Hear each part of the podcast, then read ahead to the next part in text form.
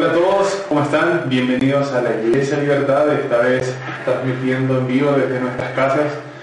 Como saben, estamos pasando, atravesando algunas situaciones en el país y debido al toque de queda, cierto, hemos decidido poder usar la tecnología para compartir el mensaje del Evangelio, el mensaje de Jesucristo, aún en estos tiempos que, que pueden ser bastante difíciles para, para, para nuestro país. ¿Cómo están? Bienvenidos a la Iglesia. Queremos eh, hablar acerca de la palabra de Dios, queremos eh, que la gente pueda mantener su confianza, tener su confianza en Jesucristo y en lo que Él ha hecho en este tiempo. ¿No? Me acompaña, nos acompaña ya también la pastora Claudia, Pamela, eh, entonces vamos a ir hablando acerca de la palabra de Dios, vamos a ir tocando algunos puntos y esperamos que esos puedan ayudarte y fortalecerte en la fe, ¿no es cierto? Que es en Jesucristo durante este tiempo que estamos atravesando. ¿Les parece si empezamos hablando? ¿Sí? Padre, gracias por tu gran amor. Gracias porque tú siempre estás con nosotros. Sabemos, Señor, que tu protección, que tu cuidado está para nosotros, tus hijos. Gracias, Señor, por el sacrificio de Jesús, que a pesar de cualquier circunstancia siempre trae esperanza hacia nosotros. Padre, oramos por nuestro país. Oramos, Señor, por las autoridades.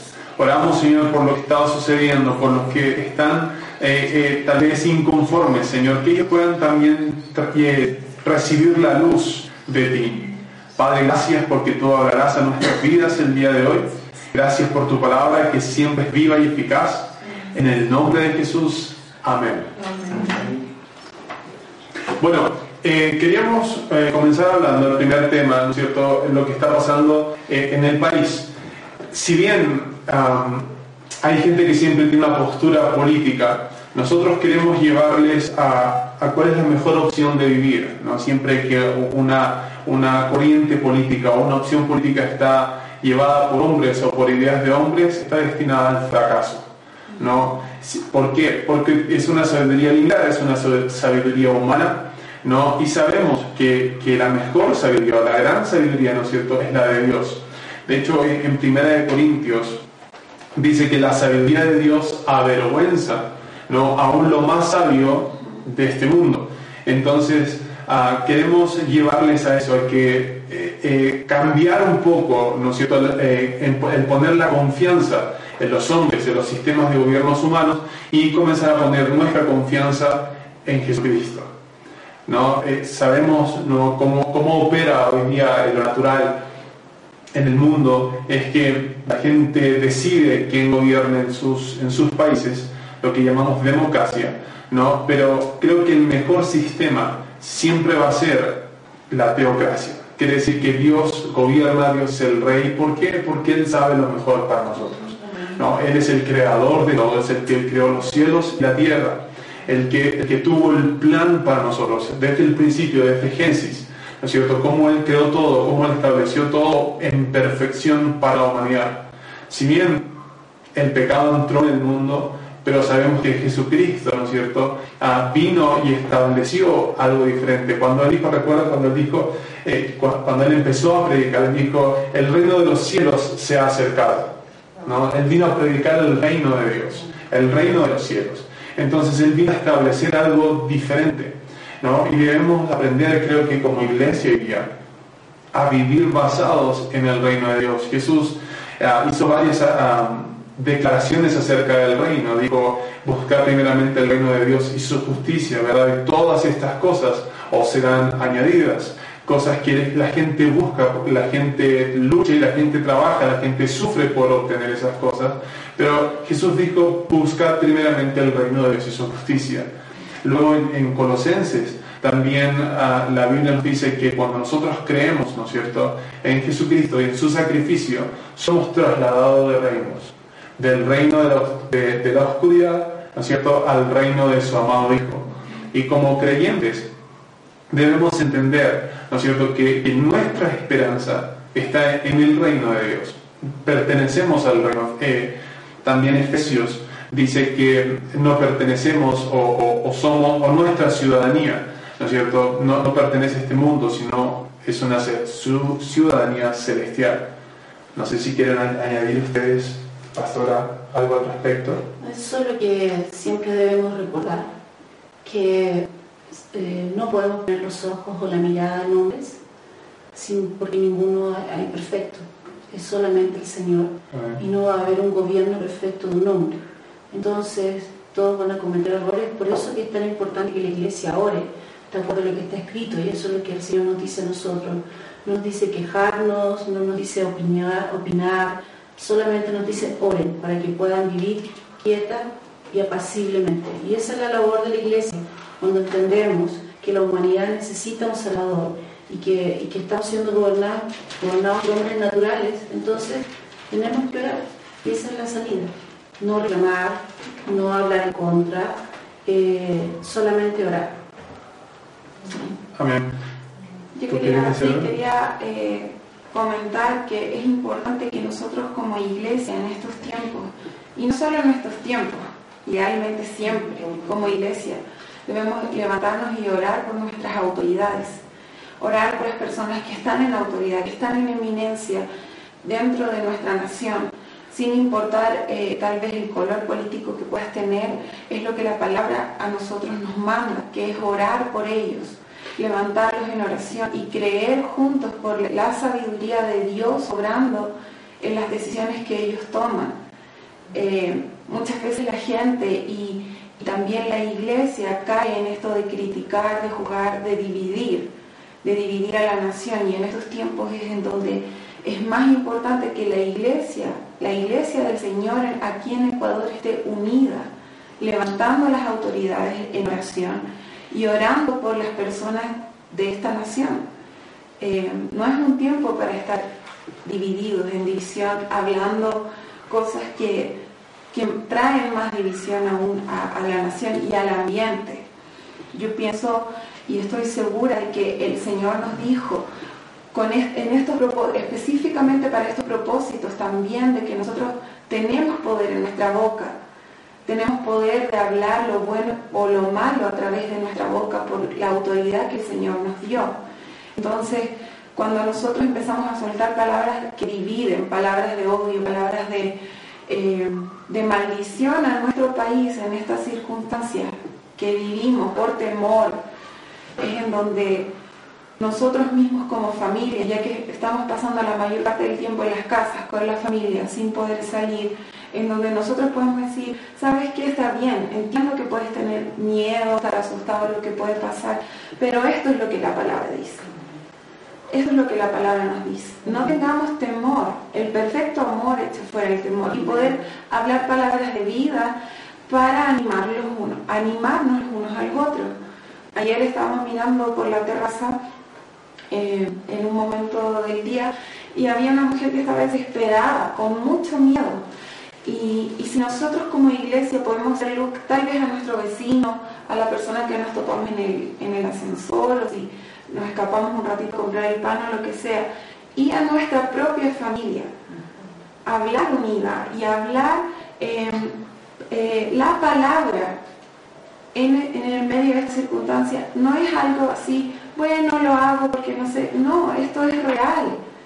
El hablar y y confesar la palabra con respecto a lo que sucede, al amor, a la unidad, a que la paz de Dios rodea nuestro barrio, nuestra familia, nos cubre, nos guarda y que a través de la obra redentora de Jesucristo tenemos todo, va a cambiar la atmósfera, va a transformar la atmósfera de nuestra familia.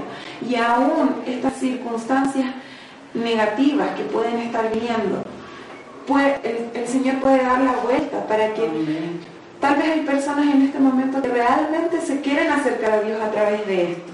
Y esta es la oportunidad que nosotros tenemos de decirle, mira, esto es lo que la palabra dice acerca de esto. Esto es lo que el Señor habla acerca de política. Esto es lo que el Señor habla acerca del poder de la oración. Entonces, podemos nosotros tomar las riendas de esto y aprovechar estas oportunidades que el Señor nos da para traer unidad a nuestra familia a través de nuestros mensajes, incluso a través de las redes sociales. No eh, estar compartiendo cosas que traen temor, que traen división, sino hablar la palabra a través de nuestras redes sociales, en nuestra mesa, en, en los llamados telefónicos que podamos recibir. Esa es la manera de ser una influencia en nuestro mundo con la palabra y el amor de Dios a través aún de circunstancias negativas. Quería leer el, pasaje que, que, se, que se conversó en, en primera de Timoteo capítulo 2, el versículo 1 dice, en primer lugar, te ruego que ores por todos los seres humanos. Pide a Dios que los ayude intercede en su favor y da gracias por ellos. Ora de ese modo por los reyes y por todos los que están en autoridad, para que podamos tener una vida pacífica, tranquila y caracterizada por la devoción a Dios y la dignidad. Esto es bueno y le agrada a Dios nuestro Salvador, quien quiere que todos se salven y lleguen, y lleguen a conocer la verdad. Hay varias cosas acá que podemos topar, ¿no es cierto? Hemos hablado acerca de orar por los reyes, por los que están en autoridad, o por el presidente, los que están en el gobierno. Pero ¿de qué manera oramos? Justo en el versículo 1 dice, pide a Dios que los ayude, intercede en su favor y da gracias por ellos. No, esa es la manera en que oramos no solamente por los que están en autoridad, sino por todos. Oramos por todos. No, es tomar un, bando. Recordemos algo también súper importante que, la Biblia dice. Dice que nuestra lucha no es contra sangre ni carne. No, hay alguien o el diablo directamente. Tenemos un enemigo que anda como el león urgente buscando a quien devorar, quien, quien opera, ¿no cierto?, en el ámbito espiritual y de una manera negativa hacia la humanidad. Él quiere destruir a la humanidad. ¿Okay? y cuando nosotros tomamos ah, odio o rencor contra personas, estamos ignorando esto que es súper importante. Y como decía estamos trayendo división. Y la Biblia nos lleva a orar por todos, ¿no? Y por los, por los que están en la autoridad y también por, todo, por todos los demás. Y dice que eso va, hará que, eh, que podamos tener una vida pacífica y tranquila, caracterizada por la devoción a Dios y la dignidad. Es, una gran responsabilidad. Aquí sabemos que Timoteo era un líder de la iglesia, era un pastor en la iglesia. Entonces, como, primero, como pastores, debemos aprender a orar de esta manera y también guiar a la gente, ¿no es cierto?, a orar de esta manera. Es una gran responsabilidad de la iglesia. Y eso va a hacer que, como, como decía, eh, que podamos tener una vida pacífica y tranquila caracterizada por la devoción a Dios y la dignidad. Y esto es bueno y agrada a Dios, nuestro Salvador quien quiere que todos se salven y lleguen a conocer la verdad. Sí, pastor, si usted quería añadir algo al respecto. Solamente que el verso 8 del mismo capítulo dice, quiero pues que los hombres oren en todo lugar levantando manos santas, sin ira ni contienda. Esto no podemos involucrar nuestras emociones. Tiene que ser palabra. Tiene que ser, tenemos que entender que ya no pertenecemos, como decías tú, a a este mundo, sino que ahora nuestra ciudadanía cambió. Y ya no tenemos partidos políticos, ya no tenemos nada. Nosotros oramos por el bien de toda la nación, no importando a quién. Está afectando a bandos de un lado y de otro. nosotros no queremos gente herida, no queremos eh, muertes, no queremos nada de eso en la nación. Por lo tanto, no tenemos colores políticos ni siquiera para opinar, pero tampoco para orar. Amén. Eso, eso es súper importante Ah, mientras hablaba, eh, tenía unos versículos también que, que venían a mi mente. ¿no? En, en 2 Corintios 10 dice, somos humanos, el versículo 3, pero no luchamos como lo hacen los humanos. Vuelvo a repetir, es súper importante esto, somos humanos.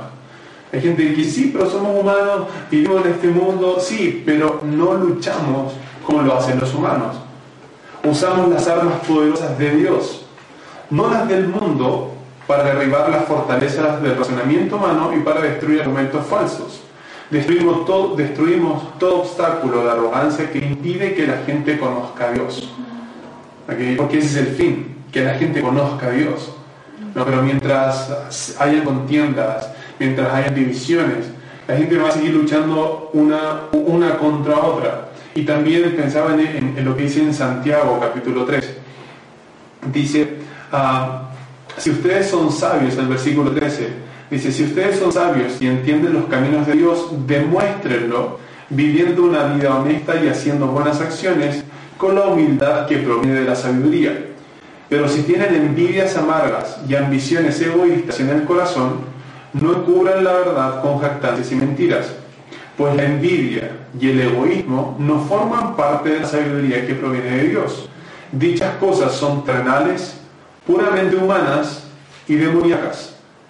Y este es el versículo que, saltaba en, mi corazón. Pues donde hay envidias y ambiciones egoístas o contiendas, otra, otra versión, también habrá desorden y toda clase de maldad. Donde hay contienda, donde hay desorden, donde hay división, ¿no es cierto? Ahí habrá toda obra o clase, habrá desorden, perdón, y toda clase de maldad. El versículo 17 dice, sin embargo, la sabiduría que proviene del cielo. Si hay una sabiduría que proviene del cielo, es porque hay una sabiduría también terrenal. ¿no? Y nosotros como creyentes debemos aprender a, fluir, a caminar en la sabiduría que proviene del cielo. ¿Dónde encuentras esa sabiduría? En la palabra de Dios. ¿no? ante, ante todo, es pura y también ama la paz. Siempre es amable y dispuesta a ceder ante los demás. Está llena de compasión y del fruto de buenas acciones. No muestra favoritismos y siempre es sincera. Y los que procuran la paz sembrarán semillas de paz y recogerán una cosecha de justicia. Esto es súper importante cuando, cuando hablamos acerca de la oración. ¿no? lo que decía usted, pastora, cuando oramos por la nación, no podemos orar por, por sectores políticos, por nuestro pensamiento político. Oramos la palabra. ¿no? A veces oramos y oramos de acuerdo a nuestros pensamientos, dejamos que nuestras emociones ah, se, se, metan, ¿no es cierto?, o, o interfieran eh, y guíen nuestras oraciones. Pero debemos aprender a orar de acuerdo a la palabra, ¿no? Lo que está escrito, ¿sí? Porque esa es la, sabiduría de Dios es la perfecta voluntad de Dios. Y hay veces, también pensaba, pienso en este versículo, eh, en Romanos 8, versículo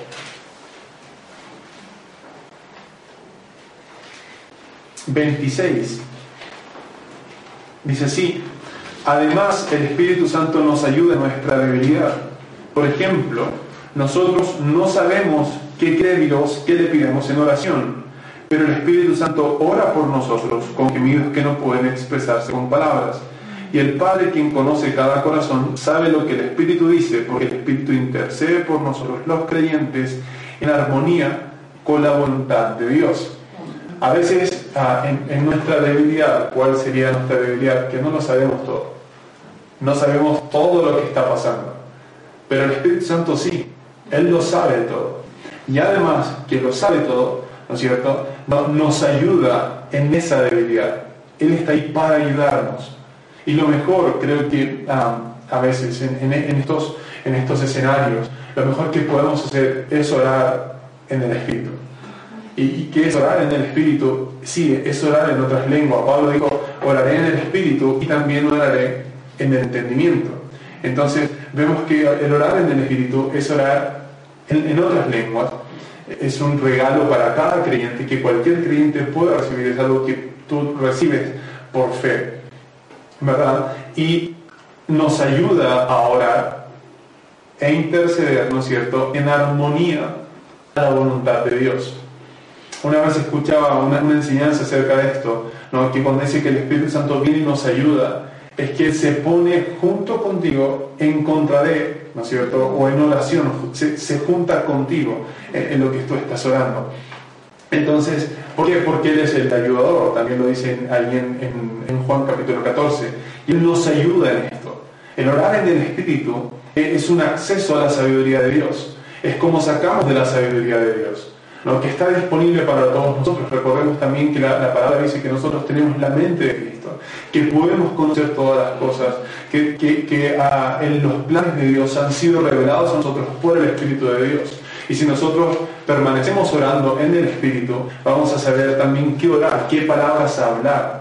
en qué dirección fluir, ¿no es cierto? Y qué, y qué a, veces debemos decir a, nuestros hermanos, a nuestros amigos, qué orar también, qué, qué palabras por autoridad también que, que, que Padre decía que, que se nos fuera, cuáles son las palabras que debemos hablar hacia nuestra nación. Porque a veces el no saber, ¿no es cierto?, nos lleva a orar de acuerdo a lo que ves, ¿no? Y, lo que ves ha, ha, influenciado tus emociones, ¿no? Porque tú puedes estar viendo uh, cómo muere un... Y nos ha pasado en las redes sociales, tú ves cómo a la policía puede estar golpeando a indígena y como los indígenas pueden, o otros grupos de, protesta pueden estar haciendo otras cosas y, tus emociones son llevadas, pueden ser llevadas hacia un lado o hacia el otro lado, pero nuestras emociones no pueden involucrarse en la oración. Es importante que nosotros aprendamos a orar la palabra y, y cuando oramos en el Espíritu sacamos de la sabiduría de Dios cosas que nosotros no sabemos, pero que sí Él sabe. Entonces nosotros eh, eh, creo que como iglesia tenemos esa gran ventaja. Y, los domingos en la iglesia hemos estado hablando acerca del Espíritu Santo, quién es Él, ¿verdad? Y, cómo debemos aprender a responder al Espíritu Santo. Y hemos estado hablando también acerca de la oración en otras lenguas. Eh, no sé qué opinan ustedes, si, si les gustaría decir algo en, en ese punto. Proverbios 25 dice, como aguas profundas es el consejo en el corazón del hombre más el hombre entendido lo alcanzará. Y hay otra versión que dice, lo sacará. Entonces, la sabiduría de Dios es como aguas profundas. Hay otra versión que habla de un pozo, y tú alcanzas esa sabiduría cuando estás orando en el Espíritu. Entonces, eh, creo, que, creo que es muy importante que eh, Jesús cuando, cuando iba camino a la casa de Jairo, alguien se acercó y dijo, ya no vayas, la niña murió. Pero la, la, palabra que dice, cuando Jesús escuchó eso, es como que escuchó pero no escuchó. Y le dijo a Jairo, no temas. Entonces, a veces hay ciertas noticias que hay que escuchar pero no escuchar. ¿Qué dice Dios al respecto? ¿Qué dice Dios al respecto de nosotros? ¿Quién fue el que Dios habló? Normalmente antes de que venga un tiempo así, Dios estuvo tratando con nuestros corazones. Dios estuvo hablando a nosotros. Y debemos recordar, no podemos caer en el temor, no podemos caer en el pánico y podemos, como dicen ustedes, ayudar a las personas que están alrededor predicando el Evangelio, pero con la sabiduría de Dios, tomando de la sabiduría de Dios, no hablando nuestra propia opinión, no, no tratando de ponerle nuestra opinión a los versos bíblicos, sino que hablando lo que Dios dice que, que, que debemos hablar. Y tomar de esa sabiduría que ya está en nosotros como un pozo profundo y comenzar a hablar acerca de eso. Y Dios nos va a dar más luz acerca de ciertos versos, cómo hablarlos, cómo declararlos sobre la nación. Así es. Sí, algo eh, que también me, me hacía pensar mientras hablaban ustedes con respecto al Espíritu Santo es que Él nos guía lo perfecto que orar, porque nuestras emociones muchas veces pueden jugarnos en contra. Eh, y cuando nosotros oramos la palabra y en el Espíritu Santo, nos alineamos a lo que el Señor quiere que oremos, nos alineamos a algo en el Espíritu que sucede cuando oramos en lenguas, no a lo natural, no a lo que podemos ver en las noticias, en las redes sociales y a las conversaciones que tenemos, es ponernos de acuerdo con la palabra y ir por sobre las circunstancias, como decía la pastora, y eh, alinearnos a lo que su palabra dice, a la verdad de la palabra en nosotros y a que su verdad se manifieste en este, en este lugar. Amén. Eh, yo pienso realmente de que el Espíritu Santo está ahí para ayudarnos a orar, para, para también aquietar nuestra mente, si es que es tu caso, que las noticias te traen, traen temor a tu corazón, traen temor a ti es el Espíritu Santo el que, puede ayudarte a aquietar tu corazón, el que puede ayudarte a hablar las palabras de vida que necesitamos que sean habladas en este lugar. ¿sí? El temor es algo como que se va pegando, pero la fe también. Nosotros podemos influenciar la atmósfera del lugar, podemos influenciar la atmósfera de, de tu familia. Entonces, cuando nosotros somos intencionales en esto, y, reunimos a la familia en la mesa y abrimos la palabra y podemos enseñar a nuestros hijos qué es lo que está pasando, porque probablemente los niños pequeños no entienden, Eh, y nosotros a hablar de lo que la palabra dice con respecto a esto.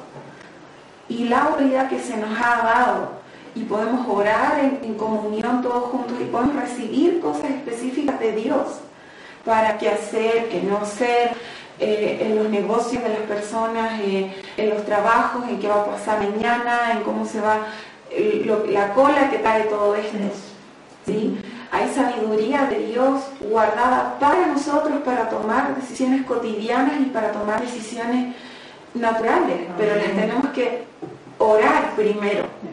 Entonces, esto de orar en el Espíritu no es solamente porque hay un toque de queda y está sucediendo un problema en el Ecuador, esto es algo que nosotros debemos aplicar siempre, en cada circunstancia de nuestra vida, sea buena o sea mala, en el día malo y en el día bueno.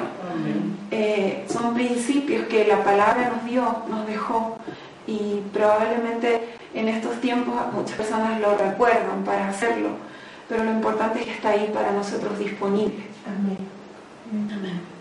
Así es. Em, es importante, no creo, aclarar esto. de muchas, a veces vemos mucha controversia en, esto de, orar en lenguas. No, es solamente para algunos o es para todos o, muchas ideas que, están alrededor de, esto. Em, yo te animo ¿no? a que lo busques en la palabra. A veces nos quedamos con ideas porque escuchamos alguna predicación, porque escuchamos algún pastor o un mensaje, pero yo tengo que tú vayas a la palabra. ¿no? La Biblia habla acerca de, orar en otras lenguas, de cómo esto nos ayuda. En 1 Corintios 14 específicamente dice que cuando oramos en lenguas no hablamos a los hombres. Es verdad, nadie nos entiende, oramos a Dios, oramos misterios, oramos por el poder del Espíritu de Dios. ¿No? Y mucha gente dice, sí, pero ah, es, mejor profetizar. Bueno, en un orden público, claro que es mejor profetizar, porque al profetizar, ¿no es cierto?, tú hablas en un idioma conocido donde las otras personas puedan entender. Y, son, y ser edificados, exactamente, la, profecía, ¿no es cierto?, exhorta, consuela y edifica. Pero Pablo al, final de ese capítulo dijo, no prohíban hablar en lenguas. ¿no? Él, él también dijo en ese mismo capítulo, yo quisiera que todos ustedes hablen en lenguas. Si tú vas viendo el contexto eh, de, todo lo que es el orar en lenguas, lo ves en, hechos, eh, lo ves, ¿no es cierto? Incluso cuando Jesús hizo una alusión a esto en, Juan capítulo 7, cuando habla acerca de ríos de agua viva que fluyen desde nuestro interior. Y Juan lo aclara diciendo que eso se refería cuando el Espíritu Santo iba a venir sobre ellos. Y, y fue lo que sucedió en Hechos capítulo 2. ¿No es cierto? Y la evidencia fue que todos hablaban en otras lenguas. Y después ves, a, medida que vas avanzando en el libro de Hechos, que cada vez que las personas eran llenas del Espíritu, hablaban en otras lenguas y profetizaban. Entonces, quiero, quiero animarte, en vez de, entrar en una discusión, quiero animarte a que tú vayas a la palabra de Dios, que vayas y busques ¿no es cierto? ¿A, qué se refiere todo esto? Y que vayas sacando de, la palabra dentro de su contexto, ¿no es cierto? Y vayas tomando y recibiendo todo lo que Dios tiene para ti. De todas maneras, en, la, escuela, en, la, escuela de Hechos y también en la, en la Iglesia Libertad, tú puedes encontrar algunos videos donde hablamos acerca de este tema, de, de orar en lenguas, y va a ser un tema también que vamos a seguir hablando en los domingos que vienen adelante. Pero una de las cosas importantes que estamos hablando acá acerca de, tus emociones, ¿no es cierto?, de los temores, de, no dejarnos llevar, ¿no es cierto?, por, ah, el rencor, el miedo, el temor.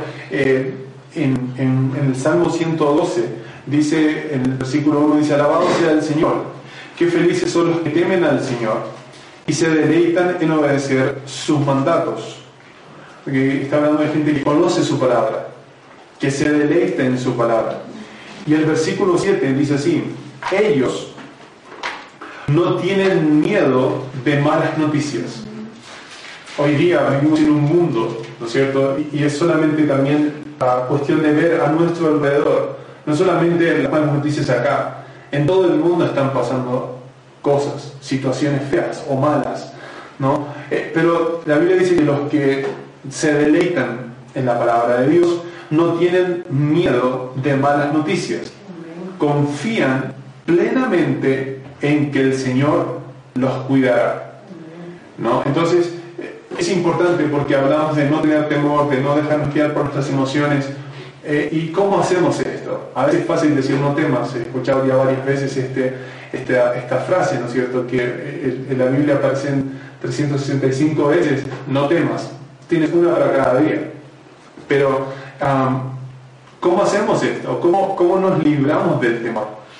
¿No? Una vez escuchaba esto, que, que el temor es fe, pero en dirección opuesta. ¿no? Eh, eh, eh, la fe, ¿no cierto?, te lleva a, confiar en Dios y en lo que Él dijo.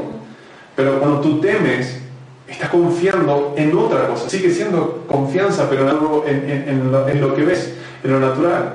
¿verdad? Y eso trae a ti, aparte, empieza a cargar tu imaginación.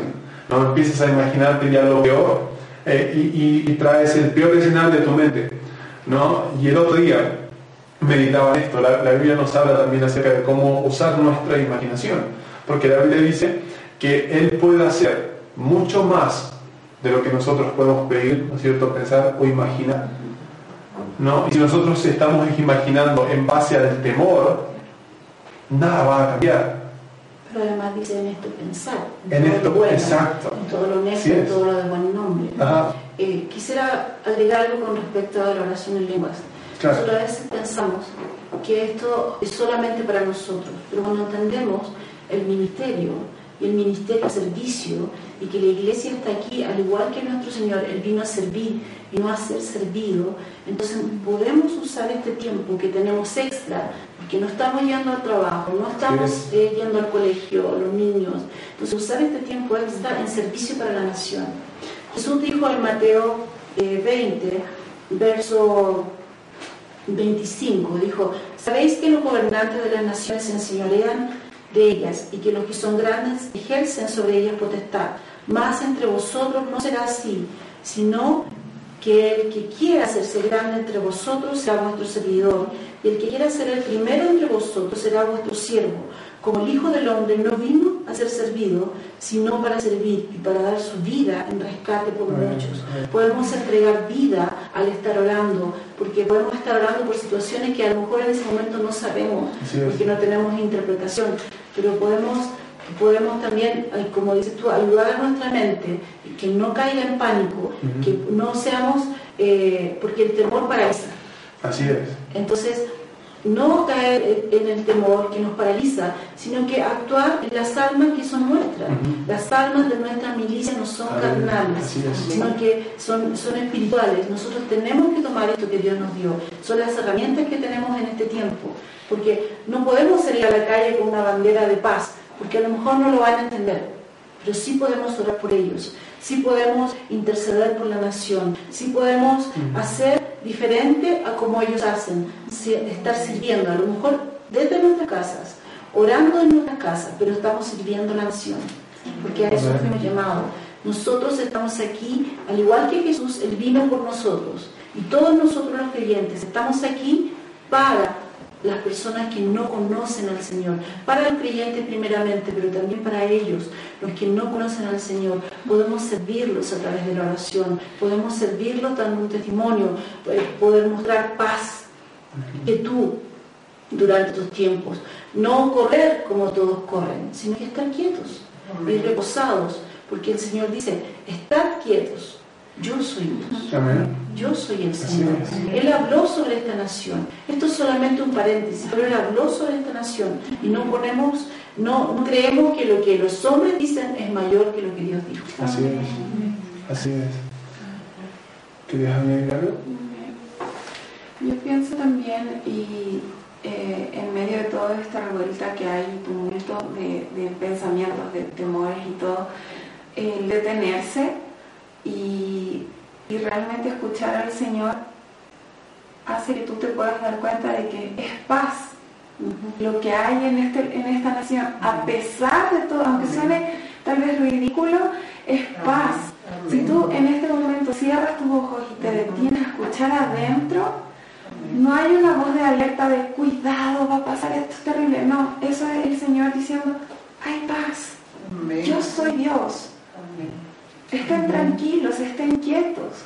No hay una alerta de realmente salgan rápido, esto está terrible. No, el Señor está poniendo en nuestro corazón eso. Tal vez muchas veces no lo, no lo alcanzamos a, percibir por, por todo lo otro. Pero, pero, es detenerse. Jesús iba en el bote. Sí. Jesús estaba durmiendo en medio de la tormenta. Y los discípulos lo despertaron y le dijeron, no te importa lo que está pasando con nosotros, mira, nos estamos, nos estamos hundiendo. Y Jesús hizo lo que un hijo de Dios o un creyente puede hacer. Se paró y habló sobre las circunstancias. Si nosotros no estamos, si nosotros no estamos escuchando del Señor, entonces vamos a entrar en el mismo caos. Así es. No vamos a escuchar porque nosotros somos luz en el mundo, somos la sal de la tierra, nosotros podemos traer los cambios. No estamos diciendo, Señor, detén esto, sino que nosotros estamos hablando a favor de la nación, estamos hablando paz, porque Jesús dijo paz.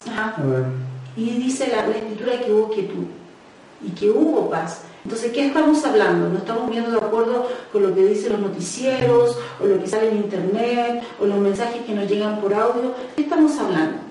¿Qué estamos hablando sobre la nación? Porque la palabra dice que Dios habla las cosas que no son como si fuesen. Entonces, ¿qué estamos hablando en medio de la tormenta? Podemos tener paz en medio de la tormenta, pero también podemos hablar en contra de las circunstancias y estamos hablando del resultado. Nos estamos quejando de lo que estamos viendo, no estamos con temor con respecto a lo que estamos viendo, sino que estamos hablando del resultado. ¿Qué es lo que queremos para la nación? Paz, prosperidad, quietud, queremos vivir tranquilamente, queremos que, que, todos tengan lo que necesitan, que puedan obtener eh, lo, que necesitan para vivir. No queremos, no queremos que haya revueltas o algo así. Pero ¿qué estamos hablando? Oh, Señor, haz algo. No, Él nos dijo a nosotros que hiciésemos algo.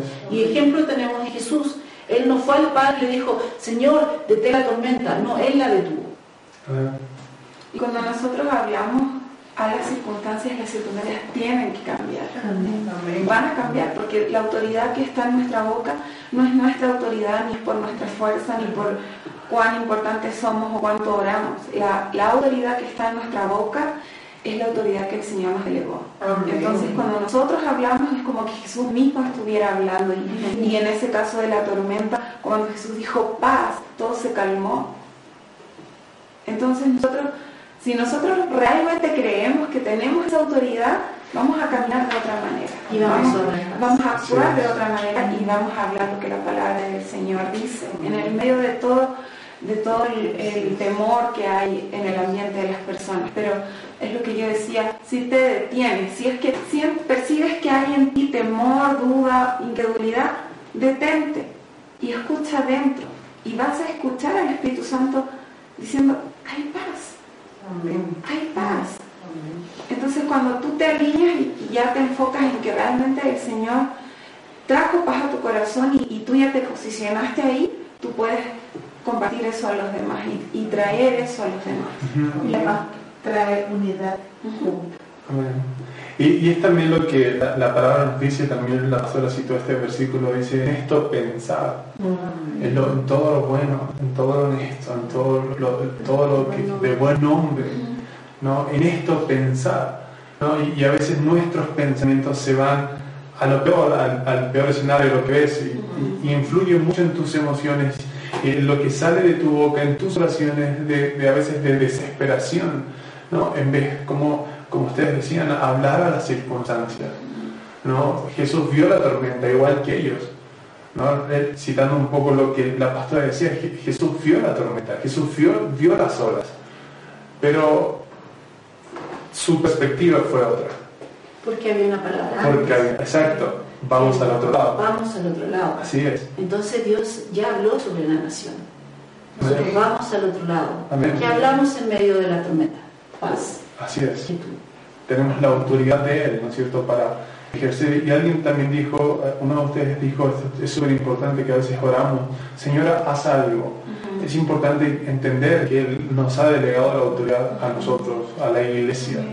Eh, nosotros continuamos con lo, que Jesús empezó a hacer, el versículo que nos, leía la pastora en Mateo 20, cuando él dijo que él, no vino a ser servido, él vino a servir, ¿no es cierto?, a su vida en rescate por muchos, e-, ese es el ministerio que Jesús vino a hacer. Nosotros como su cuerpo, Él siendo la cabeza, nosotros su cuerpo, tenemos la misma responsabilidad como iglesia hoy día, ¿no?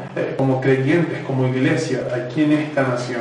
E-, específicamente en Ecuador tenemos una gran responsabilidad La gente está colocando su confianza. Y por eso que está siendo herida, por eso hay división, porque la gente está colocando su confianza en humanos, en personas, ¿no es cierto? En sabiduría humana ilimitada.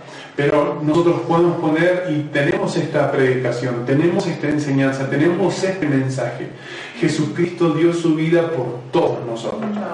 Hasta ahora ningún presidente, ninguna nación ha dado su vida y ha derramado su sangre por nosotros, obteniendo salvación, obteniendo redención. Eh, eh, pero Jesucristo, ¿no es cierto?, vino y lo hizo por nosotros. La Biblia dice que Él No consideró, ¿no es cierto? Eso, el ser igual a Dios como algo a lo que aferrarse, sino que se despojó. Se despojó.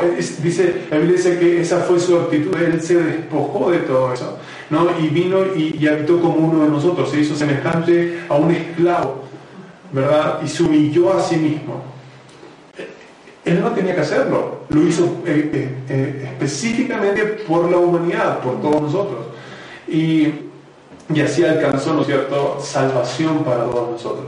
Él se humilló a sí mismo, murió en la cruz como morían los criminales, dice la Biblia, pero lo hizo por nosotros.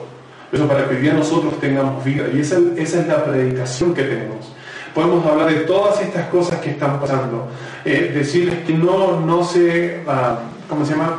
No, no se vaya hacia uno de los bandos que oremos y todo, pero si nuestra confianza no está en Jesús, va a ser difícil hacer esto. Puedo citar el verso que tú nombraste recién, Filipenses 2, 5. Eh, Haya pues en vosotros este sentir o esta actitud que hubo también en Cristo Jesús, el cual en siendo forma de Dios no estimó igual a Dios como cosa que aferrarse, sino que se despojó de sí mismo, tomando forma de siervo, hecho semejante a los hombres, y estando en la condición de hombre, se humilló a sí mismo, a, sí mismo, haciéndose obediente hasta la muerte y muerte de cruz, por lo cual Dios también le exaltó hasta lo sumo y le dio un nombre que es sobre todo nombre, para que en el nombre de Jesús se doble toda rodilla de los que están en los cielos y en la tierra y debajo de la tierra, y toda lengua confiese que Jesucristo es el Señor para la gloria de Dios Padre. Este es el mensaje que tenemos. Es Jesucristo y lo que Él hizo por nosotros. Y, una vez que nosotros ponemos nuestra confianza en Él, tenemos esa habilidad de Dios, su capacidad para tener esa misma actitud aquí en la tierra. No, no considerarnos a nosotros primero.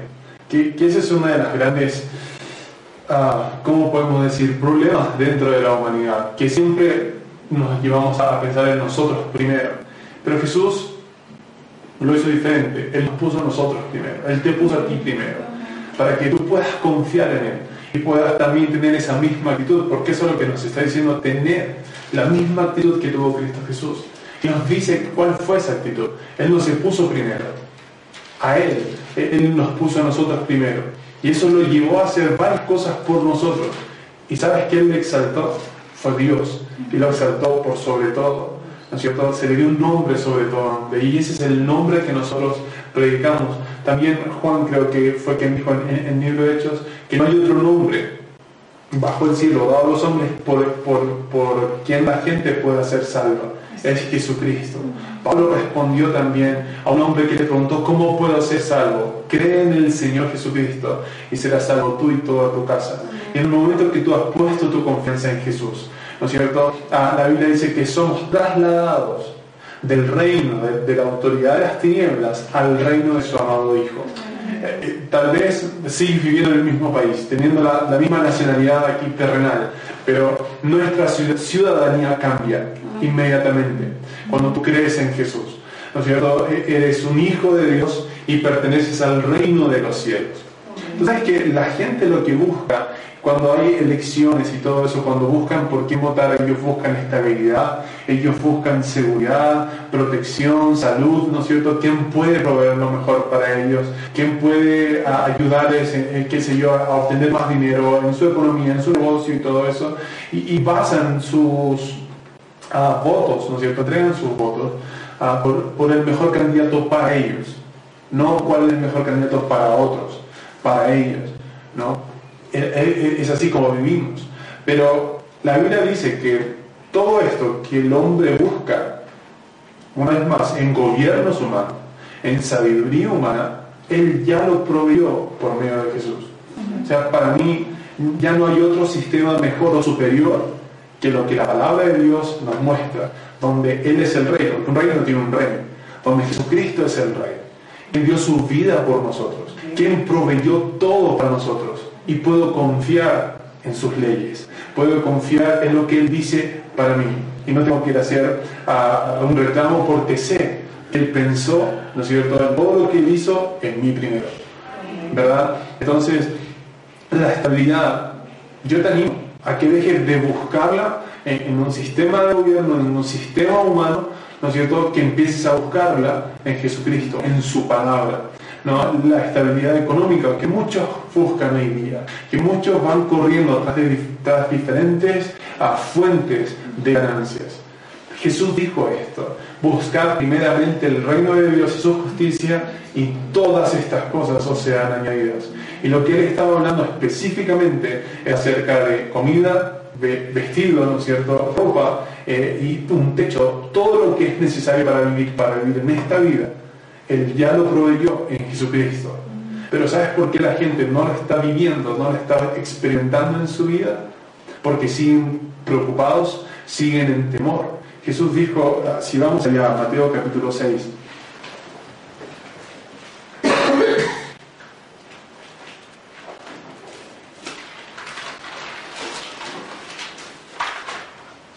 dice el versículo 25, por eso les digo que no se preocupen por la vida diaria si tienen suficiente alimento y bebida o suficiente ropa para vestirse. ¿Acaso no es la vida más que la comida y el cuerpo más que la ropa?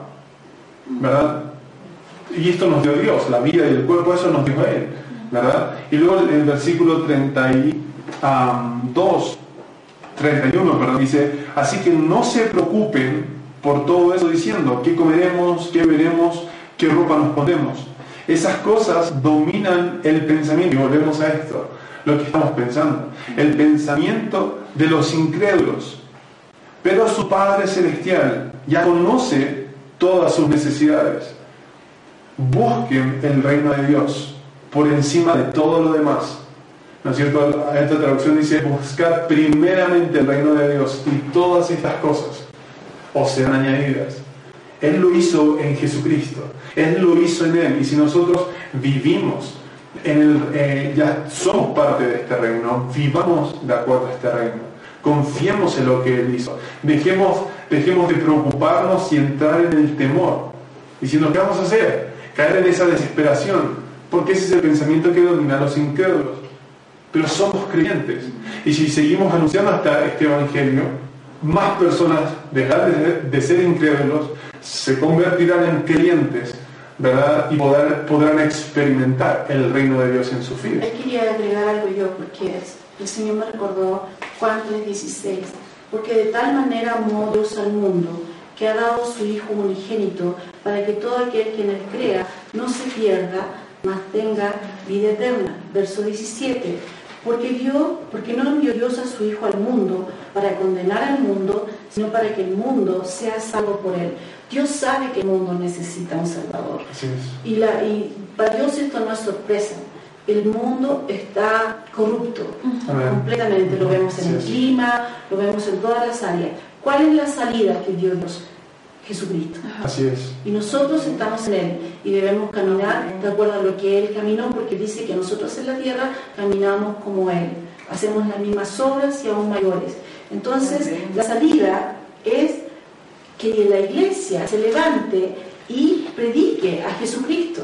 Esa es la salida. Nuestra seguridad, nosotros ya no tenemos temor, no tenemos temor a malas noticias, no tenemos temor al terror nocturno, no estamos, no estamos en el sistema del mundo, pero la gente necesita escuchar estas buenas noticias. Y somos nosotros. Estos tiempos de crisis, la gente a veces cuando está en el hospital mira al cielo. Cuando hay momentos de crisis, mira al cielo. Aprovechemos y prediquemos las buenas noticias porque ellos necesitan entender que Dios sí hizo algo por esto que Dios sí proveyó algo para este tipo de situaciones. Y la, provisión es la misma, es Jesucristo. Así es, es Jesús.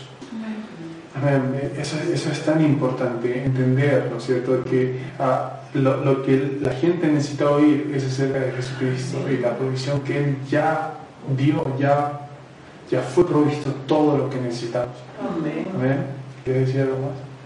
Sí, quería añadir con respecto a lo que estabas hablando sobre la economía y, y de estar tranquilos con respecto a nuestras necesidades, porque nosotros vivimos bajo la ley de la siembra y la cosecha, vivimos según lo que, cuál es nuestra semilla. Y la palabra dice que Isaac cosechó. Sembró en tiempo de sequía. Sembró en tiempo de sequía, pero él cosechó al ciento por uno, cuando no había cosecha para nadie. Entonces él no estaba recibiendo una cosecha del aire, él no estaba haciendo trampa, él, él sembró y, hubo una cosecha para él en, en, estos tiempos difíciles. Entonces, nuestra confianza está puesta en el Señor, en lo que Él ya hizo por nosotros. Y no tiene nada que ver con la economía de la nación, ni siquiera del mundo.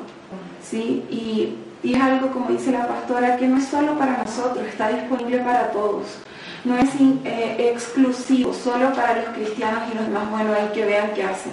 Esto está disponible para todos. Y por eso es tan importante y es nuestro deber el que nosotros abramos nuestra boca siempre en que nosotros no desaprovechemos las oportunidades que tenemos de compartir la noticia, porque la gente no solo necesita, la gente a veces piensa que lo que nosotros estamos compartiendo es una religión, es creer en Jesús y bueno, ser cristiano y anda a la iglesia los domingos, pero es un estilo de vida, es en crisis, cuando la nación está en crisis, sabemos quién está a nuestro lado, sabemos en quién hemos puesto nuestra confianza. En cada área y etapa de nuestra vida estamos de la mano de Jesús, de su obra completa. Entonces, está disponible para todos. Las soluciones que la gente está buscando en lo natural están en Cristo. Y es nuestro deber que la gente sepa eso. Eh, yo recuerdo una vez que en la iglesia estábamos en Chile y todos estaban hablando de una crisis económica, de que venía. Y el Señor nos dijo, no.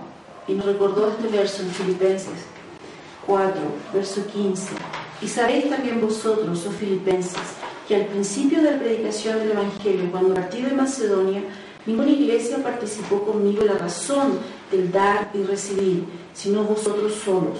Pues a una Tesalónica me enviasteis una y otra vez para mis necesidades. No es que busque dádivas, sino que busco fruto que abunde en vuestra cuenta pero todo lo he recibido y tengo abundancia, estoy lleno, habiendo recibido de Pafrodito lo que enviasteis, olor fragante, sacrificio acepto, agradable a Dios. Mi Dios, pues, suplirá todo lo que os falta conforme a sus riquezas en gloria en Cristo Jesús. ¿Qué, está diciendo? Los filipenses entendían la razón del dar y recibir. Y el Señor en ese momento, en, esa crisis en Chile, Él dijo, ustedes han participado y entienden lo que es sembrar y cosechar, entienden la razón del dar y recibir. Por lo tanto, durante esta crisis ustedes van a cosechar, van a cosechar lo que nadie más cosechó. Amén. Y no fue algo, no fue un llamado para que ofrendaran en ese momento, no, era, era el estilo de vida que ellos tenían. Por el estilo de vida, porque ellos habían confiado siempre en el Señor, el Señor dijo, ahora en este tiempo de sequía en el país, ustedes que han confiado en mí, que han entrado en la razón del dar y recibir y no están confiando en lo natural, van a comenzar a cosechar lo, que ni siquiera han pensado. Porque si tú piensas, dice, mi Dios puede suplicar todo lo que os falta conforme a sus riquezas en gloria en Cristo Jesús. ¿Y qué estamos hablando? Riquezas en gloria. ¿Estamos diciendo que el Señor escasea en algo? No, en ese tiempo nosotros en la iglesia hicimos una ampliación del lugar, del, del salón donde nos juntábamos, cuando nadie tenía dinero para nada. El Señor nos proveyó para hacer todo lo que necesitábamos porque ellos fueron bendecidos en, su trabajo, porque ellos fueron bendecidos en su negocio, porque ellos habían entendido que nuestra confianza no está en lo natural, sino que nuestra confianza está en el Señor. Y por eso Pablo dice, no es que yo busque, no, no estoy buscando que ustedes me den, lo que quiero es que entiendan cómo funciona el reino, la razón del dar y recibir. ¿Por qué? Porque esa es la salida. La economía de este país, a lo mejor eh, con esta crisis, se va a estancar un poco. ¿Y a dónde vamos a acudir? al, reino, al, banco celestial. Así es. Pero, pero nosotros no sembramos maíz un día y cosechamos al otro día. Eso toma su tiempo. Y nosotros vamos a cosechar de lo que ya hemos hecho. Hemos sembrado en el reino, hemos, hemos entendido cómo funciona y este, este va a ser el tiempo de cosecha para, para aquellos que han confiado en el Señor. Porque no es, ah, mi Dios suple todo. No, hay algo. Porque dice mi Dios, pues, hay algo antes, haber confiado en Él, haber entendido cómo funciona el reino. Queremos vivir del reino porque el justo vive por fe, pero tenemos que caminar y, que, tenemos que actuar de acuerdo al reino, no de acuerdo a lo natural. Tú puedes guardar todas tus riquezas y toda la caja fuerte en tu casa, y si se la llevan, ¿qué vas a hacer? ¿Quedar de brazos cruzados y no haces nada? No, nosotros no, nosotros no ponemos nuestra esperanza ni, nuestra, ni nuestras finanzas donde el orín y la, la polilla lo corrompen. Nuestras finanzas y nuestra esperanza están en el Señor. Y hemos entendido, por lo tanto, no tenemos miedo a lo que venga en el futuro. Eso es la actitud del justo, no tiene miedo al porvenir. Y camina, camina, camina confiado como un león. Porque nuestra confianza no es lo terrenal, no confiamos en quién está eh, en el gobierno de turno, ni quién es el ministro de Economía. No, nosotros sabemos, entendemos cómo funciona el reino y vivimos de acuerdo a la economía del reino. Amén. Amén. Y, una buena noticia es que la economía del reino nunca está en crisis. nunca está en quiebra, nunca está en riesgo y, nunca se acaba. Y me acordaba de este versículo que dice que la bendición de Jehová es la que enriquece y no añade tristeza con ella. ¿no? Eh, entonces, hay un montón de ejemplos que podemos ver en, el Antiguo Testamento todavía, ¿cierto? De, cómo Dios prosperó e incrementó en tiempos de crisis, o cómo Él ayudó a personas en tiempos de crisis, ¿no es cierto? cuando hubo sequía, me recuerda la ayuda, recuerda la vida de Sareta, o, o incluso José, eh, el hijo de Jacob, ¿no es cierto? Siendo esclavo no teniendo nada, ah, recién vendido como esclavo, y la Biblia dice que él era un varón próspero porque Dios estaba con él. Si tú lo ves, tú lo ves en ese momento, pues consideras a ese hombre, pobre hombre, no tiene nada, no, y más encima es esclavo. Pero la Biblia dice eso que, que Dios consideraba a ese hombre un hombre próspero. Y además fue, fue ah, para toda una Exacto. Y, y ahí ese punto quería llegar, ¿no es cierto? Cómo un hombre que sabía que la bendición de Dios estaba con él y que dependía y confiaba en su bendición. Y ya nosotros, así como confiamos en su gracia, en su bendición sobre nosotros. Eh, podemos hacer e influenciar una nación entera. Sea José, un hombre. ¿Cuánto más nosotros siendo la iglesia de Jesucristo, ¿no siendo creyentes, que confiamos en Él, ¿verdad? Que, que somos vivimos en su reino y de acuerdo a su reino, caminamos de acuerdo a su reino, somos luz y sal aquí en esta tierra. Así que, ¿cómo, cómo eso nos lleva también a entender que como iglesia tenemos una gran responsabilidad? ¿no? Me lleva a pensar esto, la iglesia no es un juego, a veces jugamos, no pareciera, no es, no es un club social, no, no, es algo que, ah, no, si quiero voy, si me siento bien, si está bien el clima, si está bien el tiempo, si no tengo nada que hacer, si anoche no hice nada, ahí voy. Pero la iglesia no es un juego, la iglesia no es, un club social, no es un, lugar donde voy, ah, porque está chévere, o porque está, se pasa bien, no, e, es un lugar donde somos entrenados, donde somos capacitados porque tenemos una responsabilidad. Ser la iglesia de, de Jesús ser, el cuerpo de Cristo no es algo que, ay, tengo salvación y voy al cielo, chévere. Es una parte, es genial, es una gran buena, una muy buena noticia, pero eso también nos lleva a que nosotros somos responsables. Tenemos una gran responsabilidad, tenemos un gran poder en nosotros, ¿no es cierto? El poder de Dios en nosotros. Y, eso, es, eso nos lleva a ser responsables con nuestras vidas, con las decisiones que tomamos, con las palabras que decimos. También recordemos que la Biblia dice que aprovechemos bien el tiempo, porque los días son malos. ¿Cómo aprovechamos bien el tiempo? ¿No es cierto? Es siendo llenos del Espíritu, ¿no? pasando tiempo la palabra, hablando de la palabra, hablando acerca de Jesucristo, ¿no es cierto? A, los que están a nuestro alrededor. Recordemos, la Biblia dice, ¿cómo, cómo creerán si nunca oyen? ¿Y cómo oirán si nadie les predica? Y siempre digo esto cuando, cuando pienso en este versículo, a veces pensamos y digamos, oh Señor, que alguien le predica a tal persona. Si, si tú tienes acceso a esa persona, tú abre tu boca. ¿no? Si, a veces decimos, a nuestra, nuestra oración es, Señor envió obreros, pero Dios te está, te está enviando como un obrero. Tú eres un obrero. No, no, no pienses que es el rol de otras personas. Todos debemos compartir el Evangelio. a veces decimos, sí, pues que, ¿qué le voy a decir? No sé qué decir, a mí no me van a escuchar. Mira, nosotros anunciamos y el que convence a las personas en sus corazones es el Espíritu de Dios. Amén. No, no limites a Dios. No, empieza, empieza a compartir esto. Tenemos una gran responsabilidad como iglesia. Y quiero volver al punto donde la iglesia es un lugar de entrenamiento. No es, un, no es un club social, no es un lugar donde voy para ocupar mi día domingo de la mañana o porque no tengo nada que hacer o, porque, o para callar mi conciencia porque como me porté mal durante la semana o hice esto, ah, ya voy a la iglesia y ya. No, no es así.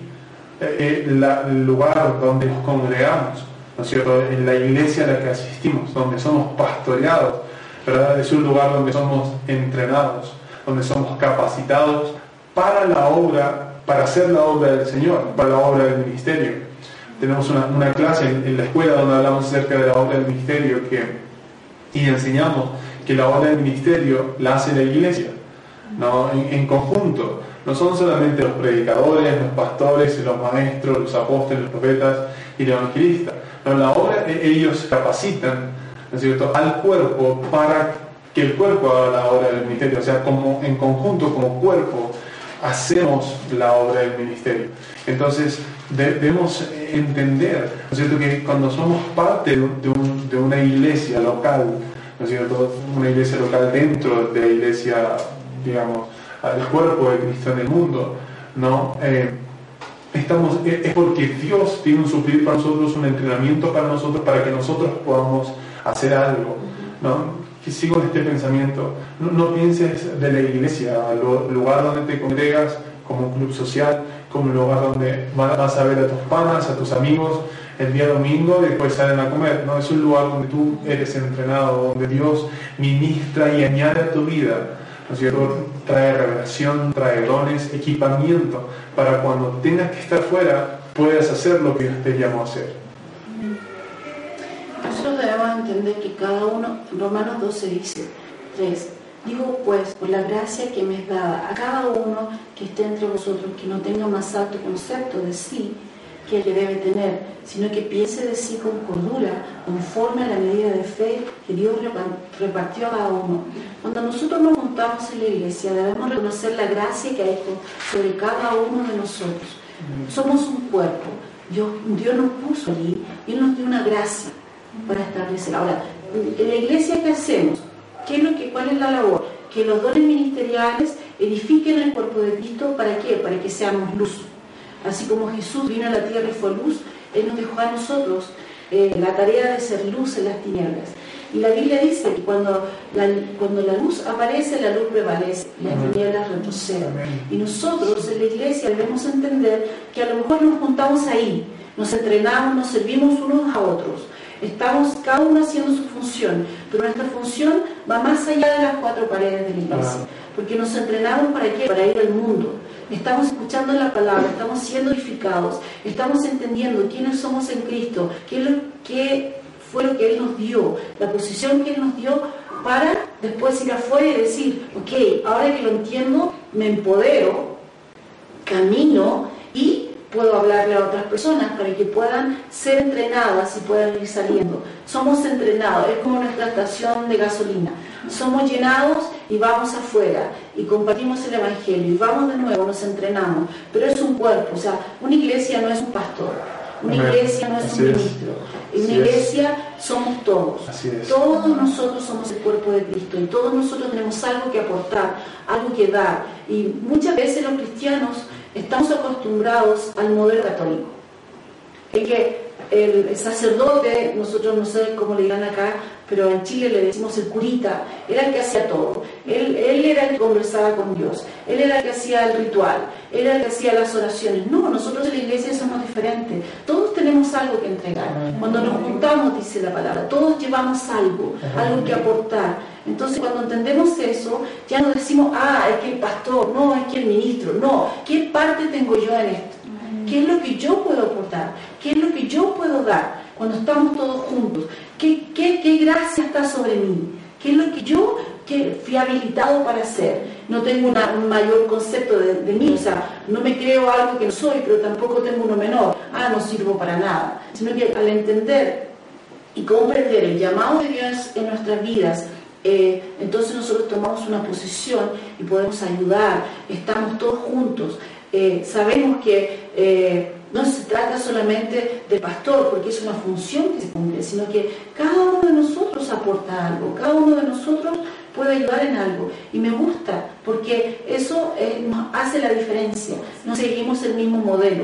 Entonces no es, ah, a ver, ¿qué, ¿qué me traes tú hoy para mí? ¿Qué me quieres enseñar? A ver, dime, dime, a ver, tengo 10 años de estudio, ¿qué me vas a hablar tú, pastorcito? No, es ¿Qué llevo yo a ese lugar? ¿Qué es lo que yo puedo ayudar a mis hermanos? ¿Puedo, ¿Puedo llegar temprano y ayudar a que mis hermanos se sienten en un lugar que está limpio? Amén. ¿Puedo llegar temprano y ayudar a que ellos se puedan olvidar un poco de lo que está pasando fuera a través de la alabanza? Amén. ¿Puedo ayudar temprano? ¿Puedo llegar temprano o puedo quedarme hasta más tarde porque después que se van igual queda sucio? Bien. Entonces todos nos ayudamos somos un cuerpo. El cuerpo, la mano no anda por su lado, el pie anda por el otro. No, todos caminamos juntos y todo es a favor del cuerpo. Entonces la iglesia también debe funcionar así cuando entendemos realmente por qué Dios nos puso en un lugar. Entonces dejamos de verlo como una ceremonia, como qué me van a dar a mí, sino que nosotros nos vemos parte de. Así es. Y como somos parte de la familia, no nos sentamos a la mesa como visitas y que nos atiendan sino que somos parte. Estamos todos eh, en un mismo sentir, enfocados, unidos. Eso es la iglesia. Caminamos y funcionamos como un cuerpo. Cuando alguien lo entiende, es glorioso, es maravilloso. Y cuando podemos contagiar, ojalá esto fuera un virus, podamos contagiar a otros y decirle, mira, de esto se trata la iglesia, no se trata de ti, se trata de Él, de Él. Él vino al mundo, Él vino a rescatar al mundo y Él nos usa a nosotros para cumplir esa labor. Nos juntamos, nos entrenamos y vamos. Qué, diferente sería la iglesia así, cuando dejamos de pensar solamente en nosotros. Así es. Y eso nos puede llevar a un tema mucho más largo. Así es, creo que podemos seguir abriendo, abriendo cajas para para seguir compartiendo la palabra. Y es que así es la palabra, la palabra nos va mostrando el, cómo podemos vivir. Y, todos esos puntos que hemos tocado, ¿no es cierto? Creo que, deben traer luz, no paz en este tiempo, un poco pensar en cómo Dios está mirando, cómo Dios piensa, su sabiduría. Aquí hemos hablado, ¿no cierto?, acerca de, de lenguas, eh, eh, eh, de confiar en Él, del Evangelio, cómo orar, no de orar en lengua, ¿no es cierto? De, orar de acuerdo a su voluntad, de orar la palabra, de lo importante que, que, es entender que somos la iglesia y tenemos esta gran responsabilidad, esta autoridad que tenemos. Y podemos ir profundizando en cada uno de estos temas. ¿no? Pero les animamos a que ustedes vayan a la palabra vayan a, estudiar, a escudriñar lo que, lo que Él dijo, lo que Él ha dicho de ustedes, para que puedan comprender, Pablo en un momento dado, lo que nosotros podamos entender a la gran esperanza a la cual Él nos llamó, la herencia que nos pertenece y el poder que está disponible para nosotros. Supereminente grandeza. Así es. De su poder. O sea, ni siquiera hay una palabra para definir eso. Supereminente grandeza. El poder que lo levantó a él los muertos, que lo sentó en el lugar de privilegio y que lo, y que lo dio a nosotros por cabeza. Así es. Qué maravilloso. Y ese, todo ese poder está disponible para nosotros. Creo que, no, no sé si hay algún creyente que deba dejar de orar, ¿no es cierto?, por llegar a comprender todo eso. Porque es tan grande, va, va tan allá, más allá de lo que nosotros podemos imaginar. O entender con nuestras mentes naturales. Así es, así es. ¿Querías añadir algo? Eh, bueno, creo que el mensaje de hoy ha sido revelador, inspirador. Yo sé que hay mucho más que debemos nosotros meditar en nuestro corazón y darle vuelta a todo esto, desenredarlo nosotros mismos para sacar más. Es la pincelada, pero nuestro trabajo no solo hoy en esta transmisión en vivo, siempre es cuando escuchamos el mensaje es desenredar todo eso y, sacar de lo que hay dentro. Entonces yo digo, hoy día he estado notando algunos puntos eh, de los que hablamos y hay paz disponible. Amén. Amén. Que está disponible para nosotros. Contamos con un mensaje. Amén. Amén. Usemos la autoridad que tenemos. Amén. Seamos osados. Oremos su perfecta voluntad que está disponible para nosotros, guardada para nosotros, para que nosotros la saquemos por, por medio de orar en el Espíritu Santo y reinemos. Amén. Amén. Amén. Amén. Pero si terminamos orando. Padre, gracias por tu palabra. Tu palabra es viva y eficaz. No es solamente un mensaje, un sermón muerto. Tu palabra es vida. Así como Pedro dijo, ¿a quién iremos? Solamente tú tienes palabras de vida eterna. Jesús, tú dijiste, mis palabras son espíritu y son vida. Y Padre, mientras somos ministrados y expuestos a tu palabra, tú inspiras paz, inspiras fe y traes una esperanza viva a nuestros corazones. Hablamos esa paz a nuestro país. Hablamos esa paz, la paz de Dios, no la paz natural, la paz de Dios a nuestro país.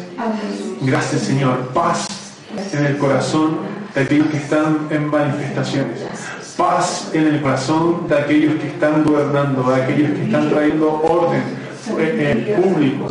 Gracias Señor, porque en este momento traes paz, paz sobrenatural, esa paz que sobrepasa todo entendimiento, es lo que hablamos hacia nuestra nación.